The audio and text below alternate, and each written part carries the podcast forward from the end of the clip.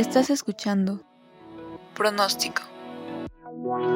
Contamos las historias del clima y hacemos un llamado al cambio.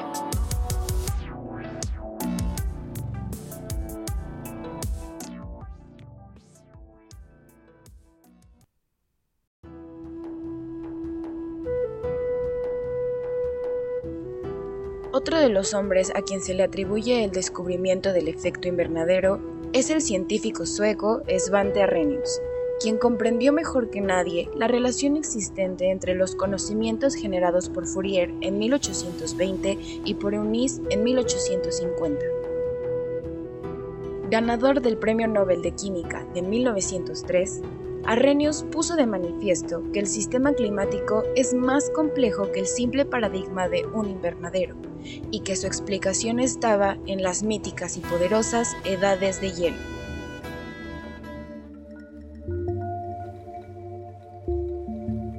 Siglos atrás, los primeros geólogos notaron que existían rocas gigantes en medio de valles, pero no existía una explicación para que estuvieran allí ya que estas rocas solo se encontraban en los lugares donde había glaciares, pues el hielo es el único agente que puede transportar algo tan grande.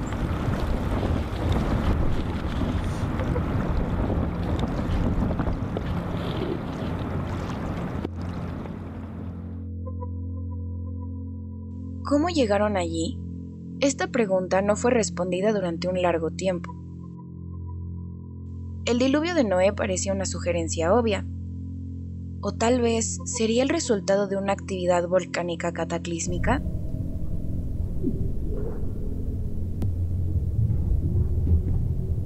Posteriormente, algunos ingenieros y geólogos hipotetizaron que estas rocas enormes habían sido transportadas desde lejos por los glaciares, con lo que se impulsó la idea de que grandes eras glaciales se habían apoderado de la Tierra hace millones de años, trayendo estas rocas a lugares donde actualmente no existe hielo.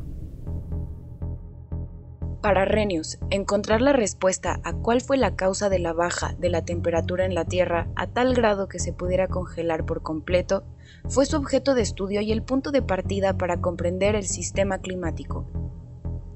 Desarrolló ecuaciones que permitían saber cuánto tendría que variar el dióxido de carbono atmosférico para producir cambios en el clima, que provocaran periodos más fríos y más cálidos, esto para explicar las edades de hielo, e investigó seis escenarios, en cada uno de los cuales se simuló la variación de CO2 a diferentes concentraciones.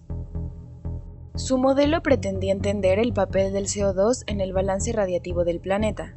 Aunque era simple, incluye el efecto del albedo de las nubes y de la superficie terrestre, además de la absorción de radiación infrarroja reemitida por la atmósfera, sin embargo, no contemplaba los cambios en los transportes de calor entre la atmósfera y el océano.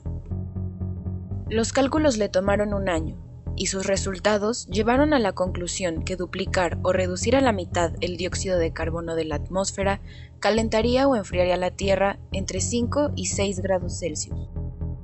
Aunque Arrhenius en principio pensó que el calentamiento del planeta podría ser beneficioso, hoy estamos experimentando la realidad de que no lo es.